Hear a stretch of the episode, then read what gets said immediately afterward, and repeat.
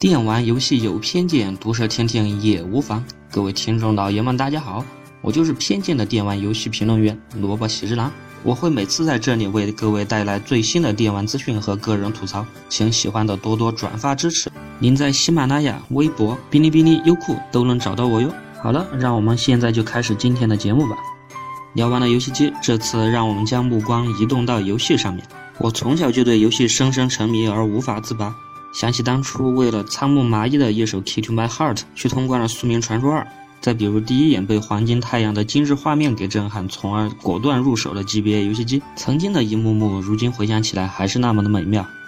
随着时间的流逝，我们也大了，游戏也在不断的更新换代。曾经我们耳熟能详的游戏，甚至是一些所谓的神作，如今很多都销声匿迹。那么我们今天来聊的主题，就是那些可能我们再也见不到的游戏。首先我要吐槽的就是被各位玩家捧为卡表的卡普空。在我小时候占着超大分量的一部游戏系列《洛克人》系列，就是被葬送在了卡普空的墓下。随着我们伟大的道传兄的离职，我相信这部《洛克人》系列可能真的走向了完结。虽然卡普空偶尔还会发售各种各样的《洛克人》怀旧系列，但是对于《洛克人》的系列新作却一直没有阴影。距离上一部《洛克人》的新作发布。那都是 3DS 首发时候的《洛克人诞系三》，我当时可是为了这个游戏果断的入手了 3DS 的首发，然而结果是尽人皆知的，《洛克人诞系三》不仅没有发售，还导致了盗传的离职。回看《洛克人》系列，主要包括 X、Z、EXE 流星系列和 ZX 系列。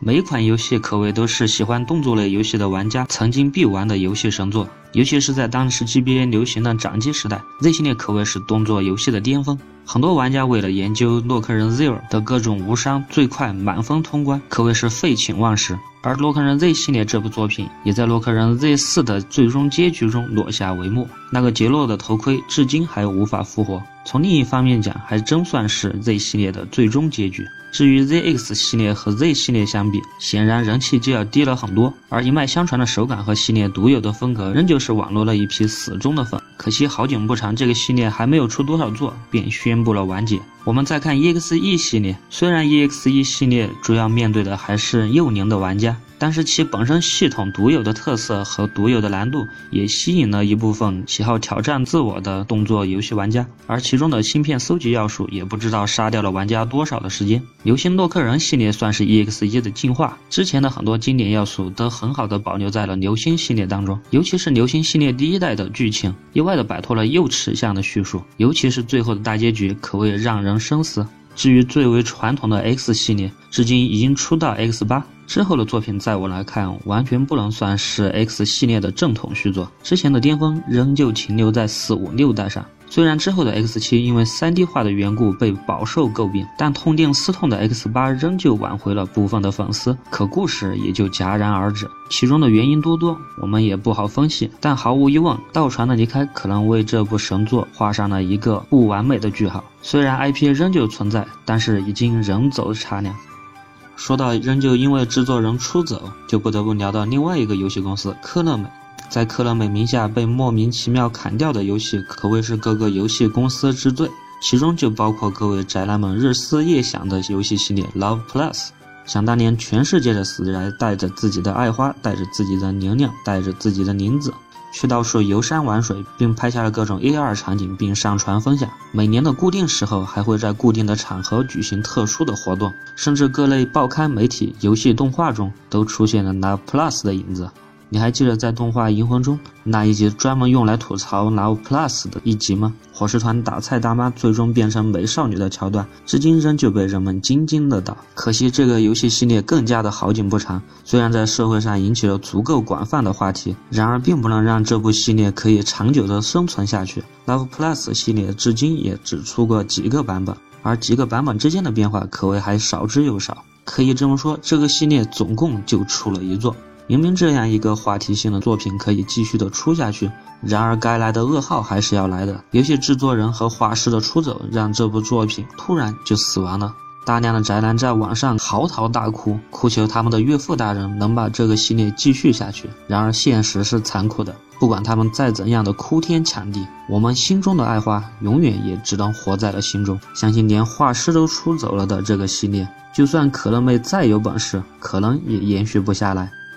当然，我知道一旦我说到科乐美，可能很多人的第一印象还不是 Love Plus，那就是前段时间小岛秀夫的出走带来的合金装备系列的去留问题。合金装备系列仍旧是一个具有大量粉丝的游戏系列。其独特的潜入玩法可谓开创了一整个游戏系列的时代，其中错综复杂的剧情和超高质量的制作一直都作为游戏业界的标杆。对于这个系列，我说它完结可能还有点牵强，毕竟上一代作品才发售不久。可乐妹对于小岛秀夫的出走，我相信已经采取了足够的措施，让这部经典的系列延续下去。不过换了制作人的下一代产品到底会是个什么样，我觉得任何人都说不清楚。另外还有一部被可乐妹玩坏了的系列《恶魔城》系列，明明之前的二 D 恶魔城出的蛮好。却一再想要改进成 3D 画面，最终不扬不吐，导致新玩家不爱，老玩家不给面子，最后不温不火，也就没有了续作。想当年 GBA 时代，我周围玩游戏玩的最多的就是恶魔城，其超大的地图和超丰富的探索要素，给当年的我和小伙伴们留下了深深的印象。如此复杂的恶魔城地图，当时也是背得滚瓜烂熟，什么地方有道具，什么地方有 BOSS，什么地方有隐藏的房间，甚至突破百分之百房间探索百分之百以上的。地图实在是让人回味无穷。除了这些正牌的游戏公司，还有一个巨型的公司也仍旧出产这种没有了后续的游戏，那就是我们伟大的任天堂。那一部作品令很多人仅仅是因为看了一眼画面就果断的入手了 GBA。我这样一说，相信很多人已经猜到我说的，那就是黄金太阳这个系列，尤其是对八零后的玩家可谓熟的不能再熟。其超高的数值将 GBA 发挥到超越极限的画面表现和有趣的地图和搜。级要素可谓 RPG 类的游戏巅峰，超长的地图和超长的流程带给了每一个人近乎完美的体验。那几十只玄而又玄的精灵捕捉方法，在那个没有网络的时代，被各位玩家们津津乐道。所有的玩家都为抓全精灵而不断的努力。至于挑战传说中的无头骑士那样的玩家，在那个时代可谓就是神一样的化身，每一位小伙伴都佩服的紧。光阴似箭，时间流逝。很多之前带给我们美好的东西正在逐渐的消逝。其实我们不必感叹于为什么之前的游戏现在而玩不到了。会成为历史的东西终将成为历史。虽然原来的经典不复存在，但是今后的经典、新的作品也会层出不穷的冒出来。我们只需要好好的享受游戏带给我们的快乐，如此便好。好了，这一期的电玩有偏见就到这里，我们下期见。